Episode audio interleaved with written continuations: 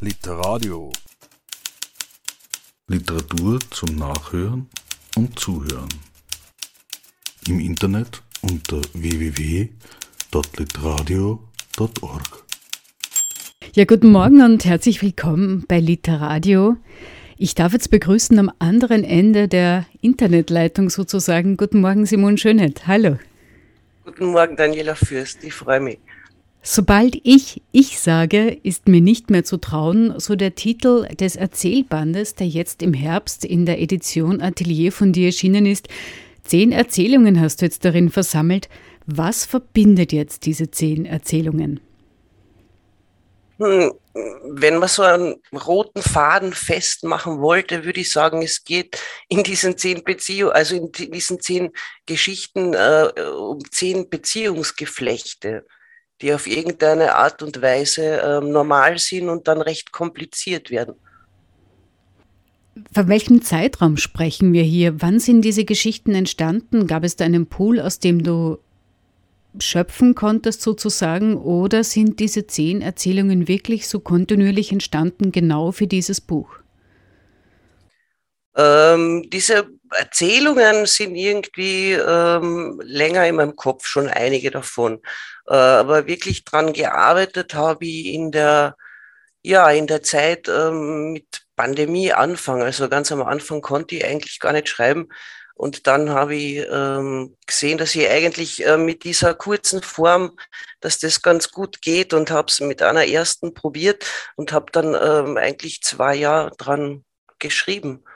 Also 2020, 21, zum Teil auch noch 22. Das heißt, das ist dein erster Erzählband.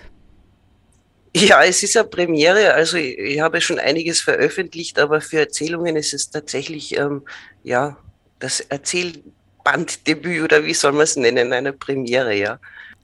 Mir ist es ja wie in vielen deiner Vorgängerbücher, Romane ergangen beim Lesen. Du schaffst es ja immer wieder in ganz wenigen Worten, so ganz unaufgeregt, mich an Dinge zu erinnern, Emotionen in mir auszulösen, Erinnerungen hervorzurufen, die teilweise richtig Unbehagen bereiten oder, oder fast schon ein bisschen wehtun. Und dabei erzählst du ja, wie du schon gesagt hast, eigentlich von etwas, Alltäglichen, nämlich den Zwischenmenschlichen, von Freundschaften, von Familiensituationen. Wie findest du jetzt alle diese kleinen Dornen, von denen du hier schreibst? Hm, ich glaube, du hast es eh schon richtig erwähnt. Das sind so äh, Dornen, wie du das nennst, äh, die eigentlich jeder und jede kennt, ja. Also aus, aus ihrem Alltag. Und ähm, oft ist es ja im tatsächlichen Leben so, dass es sich an so, an so Kleinigkeiten irgendwie entzündet, ja. Aber das heißt, es sind genau diese Brüche oder diese Momente, wo etwas äh, kumuliert und zum Ausbruch kommt, die dich interessieren? Ja, die mich interessieren und ähm, die mich insofern interessieren, dass ich sie so erzähle, äh, dass der Leser oder die Leserin da irgendwie involviert ist, ja, dass ich da gar nicht so viel vorführe, sondern dass ich da den Leser mit reinziehe in die Geschichte, ja, mit seinen eigenen oder ihren eigenen ähm, äh, erlebten Realitäten, sage ich jetzt einmal. Aber was ist da das Reizvolle für dich? Naja, das Reizvolle ist, ähm, der Leser ist ja immer irgendwie mit dabei in einer Geschichte. Es ist ja ähm, einfach ein Fakt. Mhm. Und das ist auch ein Spiel mit dem Leser. Und von den Themen her, so was reizt dich an diesen Dingen, die ein bisschen wehtun? Das sind ja oft Dinge, über die man sich vielleicht im Stillen mal Gedanken macht, wenn man ein halbwegs reflektierter Mensch ist, aber oft auch nicht. Mhm. Äh, was interessiert mich daran? Ich glaube, es ist ja oft diese, diese Grenze, ähm, wo es tragisch ist, aber gleichzeitig ja unglaublich komisch. Ja? Also das hat mich so an diesen Erzählungen ähm, gereizt und auch beim Schreiben amüsiert. Du hast dich amüsiert beim Schreiben. Ich beim Lesen weniger, muss ich gestehen. okay, wieso? Weil tatsächlich einige Dinge dabei sind, die man wirklich sehr gut oder die ich sehr gut aus der eigenen Erfahrung kenne. Das sind eben zum Beispiel so Dinge, hm, die mich an meine Leidensfähigkeit insofern erinnern, als ich auch oft Freundschaften lange Jahre beispielsweise aufrechterhalten habe, aber immer irgendwie gefühlt habe, dass es nicht hundertprozentig stimmt für mich. Mhm. Ja, ich glaube, das ist ja eben, das ist wieder ein Punkt, den kennen sehr, sehr viele, aber nur ähm, es wird irgendwie weder darüber geredet, noch ist man oft mutig genug, das dann tatsächlich im, im wirklichen Leben zu machen, ja. Aber in den Erzählungen findet es statt und irgendwie finden sich ähm, viele wieder mit diesem, mit diesem Wunsch, das vielleicht auch zu machen oder so. Also auch so eine kleine Anleitung zur, zum Erlernen der eigenen oder zur Stärkung der eigenen Resilienz. Trifft das irgendwie zu? Ja, das sicher. Und auch zur, also zur, zur Stärkung der eigenen Grenzen vielleicht auch. Ja.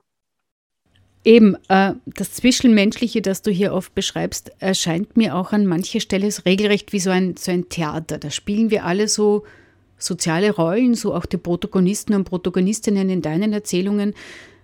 Und das gibt aber dann plötzlich Menschen, die spielen irgendwie nicht mit. Inwieweit passen die dann in unsere Gesellschaft, die sich diesem Theater verweigern? Gute Frage. Ja, die spielen mit, indem sie vielleicht, also die spielen nicht mit, indem sie äh, das Spiel reflektieren, würde ich mal sagen. Also mhm. sind eben dazwischen angesiedelt. Ja, schwierige Frage. Mhm. Und die machen dieses Spiel auch sichtbar? Ja, in der Literatur sicher. Also in der Liter also in, der, in den Erzählungen machen sie sichtbar, ja.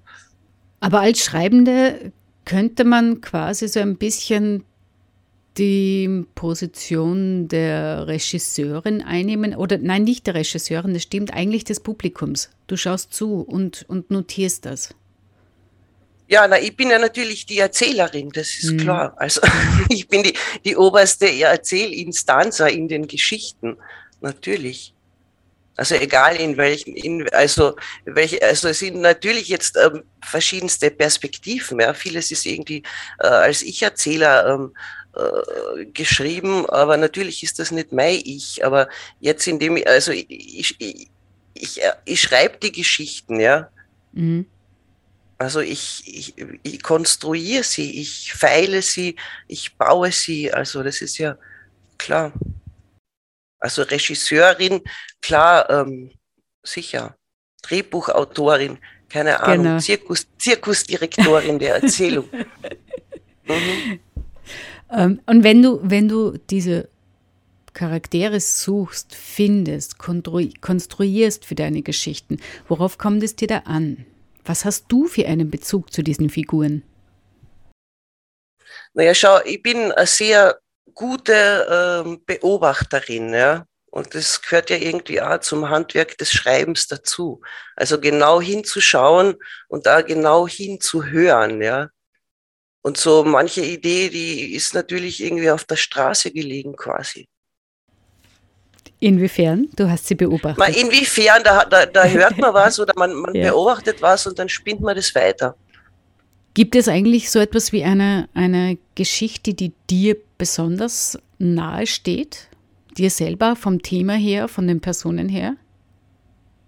Naja, äh, klarerweise ist, ist es ähm, die Geschichte Ikonostase, die sich aber eigentlich so jetzt vom, vom Stil und Form und Inhalt da total abhebt von all den anderen. Ähm, die ist mir insofern nahe, weil sie sehr äh, reflektiert auf mein bisheriges äh, literarisches Schreiben über, über jenische. Also ja, das ist ein Spiel mit Autofiktion und ist ein Spiel auch schon mit bereits geschriebenen Werken. Und ja, also an dem liegt mir sehr viel. Mir liegt natürlich an allen anderen Erzählungen auch sehr viel, aber die ist jetzt so ähm, ja, vielleicht, weil sie sich so heraushebt. Also auch in der, in, in der Form. Also das ist fast ein musikalisches Stück eigentlich. Mhm. Vielleicht erzählst du ganz kurz, worum es grob in der Geschichte geht? Äh, schwierig.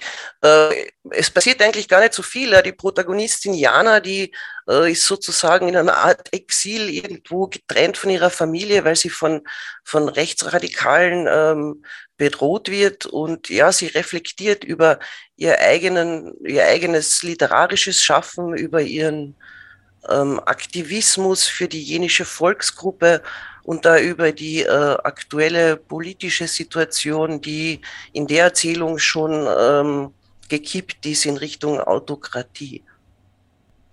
Mir persönlich ist eine andere Erzählung sehr unter die Haut gegangen und zwar war das Arbeitsstrich, mhm. weil sie mir irgendwie so vor Augen geführt hat, wie schmal eigentlich der Grad ist zwischen dem, was wir als einen guten Job empfinden und bloß als einen Job empfinden und wie groß auch die Diskrepanz sein kann zwischen der Außen- und Innenwahrnehmung, was diese Arbeit betrifft irgendwie.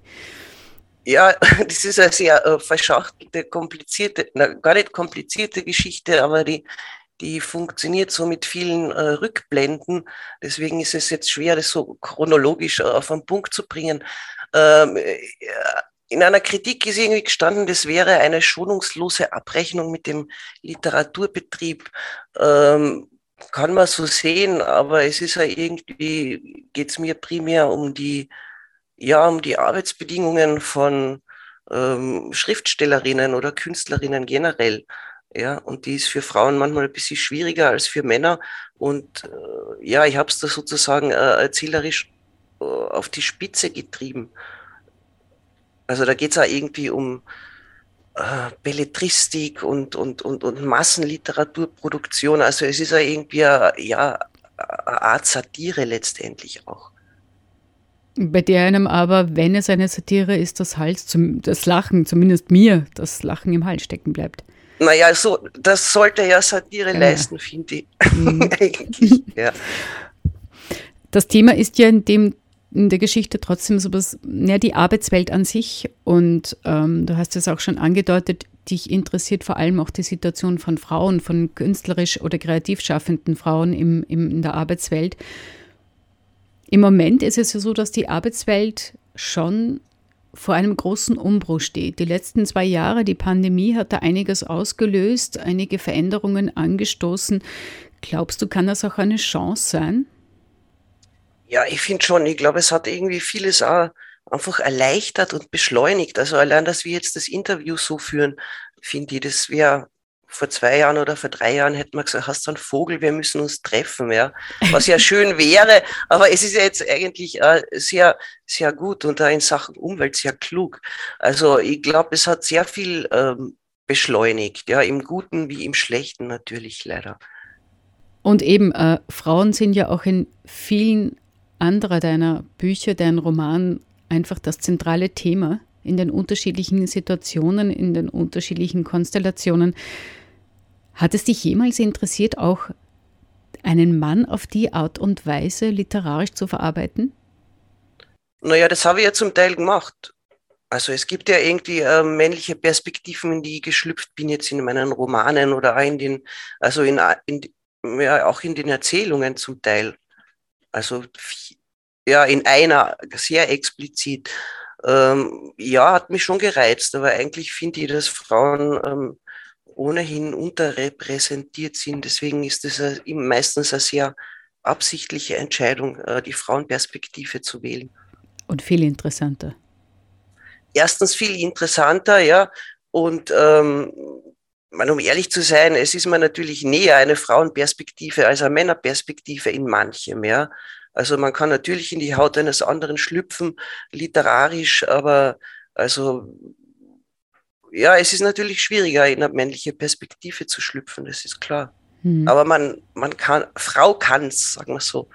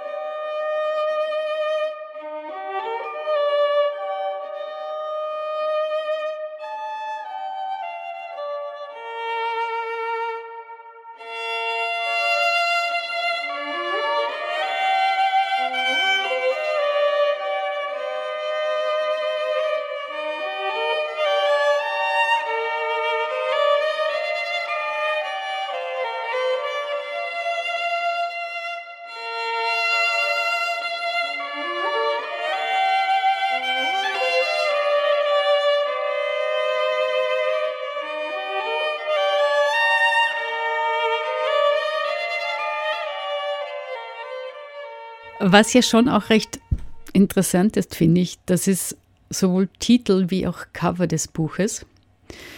Ja. Sobald ich ich sage, ist mir nicht mehr zu trauen, so der Titel. Und das kombiniert mit dem Bild eines Rehs, eines Rehkopfs auf einem Frauenkörper, der zudem ein Kleid trägt, so Ende 1900 würde ich sagen, mit einem, mhm. äh, wie man es so schön nennt, einem äh, Tornüre, einer sogenannten Unterkonstruktion, die den Hintern schön aufbauscht. Ja. Mhm. Warum habt ihr dieses Cover gewählt? Ja, weil es passt, weil es das musste irgendwie so sein. also das Cover ist ähm, dieses, äh, äh, dieses Motiv, das ähm, bildhafte Motiv ist ein Foto von, von Eva Assad, einer von mir sehr geschätzten Fotokünstlerin. Und ich habe gewusst, das möchte ich sehr, sehr gern haben. Und sie hat es mir irgendwie zur Verfügung gestellt. Und ja, der Titel ist von mir und ich finde, die beiden gehen gut zusammen. Was willst du uns mit dem Titel sagen? Also ich habe natürlich eine Assoziation, aber ich frage jetzt dich. Naja, das ist natürlich, ähm, sobald man in, in, in einem literarischen Text ähm, ich sagt, äh, denken nach wie vor viele, das wäre dann wirklich also Simone Schönheit, ja. Also nicht das literarische Ich oder das lyrische Ich. Mhm. Und ähm, das ist mir mehrfach passiert. Und ja, irgendwie war das auch, äh, ein Spiel oder ein Spiegel äh, mit diesem Ich. Also das Ich ist nicht das Ich, das literarische Ich. Und ich finde ja auch, was es für mich aus zum Ausdruck bringt, das ist ja oft auch in den Geschichten zu spüren, dass meine Wirklichkeit, so wie ich mich und die Welt sehe, überhaupt nichts damit zu tun haben muss, was mein Gegenüber für eine Sichtweise hat. Ja, ja, du hast es auf den Punkt gebracht. Aber das ist irgendwie, also es gibt ja irgendwie zwar so sehr hm, bemühte äh, Zitate der, der Bachmann und das eine ist irgendwie, also die Wahrheit mit den Menschen zumutbar, man weiß schon, und ja, und das andere, dass die Geschichte stets lehrt, aber keine Schüler findet und ich bin erstens eher bei zweiterem und was die Wahrheit betrifft, also was ist die Wahrheit? Hat nicht jeder oder jede seine, ihre eigene Wahrheit, oder? Also, und überhaupt in Erzählungen und in der Erinnerung, was ist denn wahr gewesen? Na, das sind die Dinge, die mich interessieren. Also äh, etwas gemeinsam Erlebtes, wie völlig konträr der Erinnerung funktioniert, ja, schon von zwei Menschen. Also das sind so ganz, also ein Sachverhalt kann ganz, ganz viele Perspektiven haben. Ja, ich denke auch gerade, die Erinnerungen sind es, äh, die einem einen Streich spielen sozusagen, je nachdem, in welchem, in welcher Gefühlssituation man sich gerade befindet, in der man sich erinnert, glaube ich. Ja, absolut. Da werden dann irgendwie Räume oder ausgeblendet, eingeblendet und für jeden ganz andere. Ja, unbedingt. Und das ist ja das Faszinierende irgendwie. Eben, und das ist für mich auch ein ganz prägnantes Kennzeichen dieser Erzählungen in diesem Buch, finde ich. Ja, die völlig andere Perspektive, also auf ein und dasselbe ähm, Erleben. So könnte man es vielleicht auf einen Satz herunterbrechen. Du hast vorhin gemeint, die Geschichte Ikonostase fällt für dich ein bisschen aus der Reihe im Vergleich zu dem anderen. Das mag vielleicht formal stimmen. Inhaltlich finde ich, ist es die letzte Geschichte, die da aus dem die aus der Reihe fällt, die da heißt Vater Morgana im Hochtal, weil sie eigentlich so weniger die Mikroebene, sondern den Blick mehr auf die Makroebene der Gesellschaft legt. Warum mhm. hast du diese Geschichte geschrieben? Weil es mir einfach gejuckt hat und das irgendwie, und weil das, also ich habe eben, ich habe es schon erwähnt, ich habe da in, in den Jahren von 20 bis ähm, fast 22 an dem, an den Erzählungen gearbeitet und ähm, es ist, äh, ich, äh, ich wollte nicht, dass das jetzt ein Pandemiebuch wird und dass dort die, die Pandemie irgendwie äh, die Hauptrolle spielt oder über, es sollte überhaupt keine Rolle spielen. Ähm, das ging bedingt und irgendwann habe ich mir gedacht, naja, wenn diese blöde ähm, Pandemie dann als ganz eigene Geschichte, so als Art ähm, Post-Corona-Dystopie erzählt. Ja, das ist sie tatsächlich, eine Post-Corona-Dystopie, die einem, die, die einen äh, äh, schaudern lässt. Ähm, auch wenn ich mir immer versucht habe, bloß Kärnten so vorzustellen, das hat nicht funktioniert. Aber sag, bist du jetzt auf den Geschmack gekommen, was die Form, was die Prose betrifft, was Erzählungen betrifft? Ist das etwas, was du jetzt äh, weiter fortführen wirst oder ist es doch eher der Roman, wo du dich zu Hause fühlst? Äh, beides, aber ich habe jetzt tatsächlich irgendwie nachgedacht, was mein, mein nächstes äh, unter Anführungsstrichen Projekt wird, äh, neben der Lyrik, die ich immer schreibe. Ähm, und, und ja, also ich bin schon auf den Geschmack gekommen und ich denke, ich werde noch einmal ähm, Erzählungen machen. Es ist eine, ja, ist eine Form, die ich, ich würde nicht sagen, dass ich sie gescheut habe, aber jetzt ja, ist, ist irgendwie ganz eine, eine spannende eigene Form und ich denke, es ist ja eben wie sagt man heutzutage in, dies, in diesen Zeiten, ähm, fällt es auch vielen schwer, sich so auf eine längere Form zu konzentrieren. Also auch im Lesen, zumindest mir geht es zum Teil so. Und ähm, in kleineren, kompakteren, abgeschlossenen Formen, also in der Erzählung, glaube ich, ja, das wird so ein bisschen meine Zukunftsheimat für das nächste Projekt sein. Zugleich ist ja die Erzählung immer etwas, was Verlage früher oder ja, früher, weiß ich nie, wie es jetzt ist. Vielleicht verändert sich das auch gerade eben, aber das war immer so eine Form, die weniger beliebt war. Man wollte immer den Roman. Ja, ja, weniger beliebt, um nicht zu sagen verpönt, also zumindest im, in der deutschsprachigen Literatur. Also im Englischen und Amerikanischen ist es ja völlig anders. Ähm, ja, absolut verpönt, aber ich glaube, das hat sich so ein bisschen äh, gewandelt und ich glaube auch, dass diese, also die letzten drei Jahre schon so ein bisschen ein Beschleuniger waren, eben mit der verminderten Aufmerksamkeitsspanne, glaube mhm. ich. Aber vielleicht liege ich da völlig daneben. Also ich habe nur jetzt gehört von eben von ein paar Freundinnen, die eigentlich nie äh, Kurzgeschichten, wie sie es nennen, lesen und die sagen, na, das hat ihnen eigentlich Lust gemacht, einmal in, in der Buchhandlung zu dieser Form zu greifen und das habe ich als schönes Kompliment empfunden. Für mich ist zumindest das Buch jetzt ja auch so fast so ein, ein, ein Potpourri aus dem, was ich von dir schon gelesen habe. Ich äh, fühle mich erinnert an viele Dinge, die ich schon gelesen habe von dir und zugleich ist es ein, ein, ein wunderschöner Überblick. Mhm. Ja, es ist so ein bisschen irgendwie so ein, ja, ein Resümee, weiß ich nicht.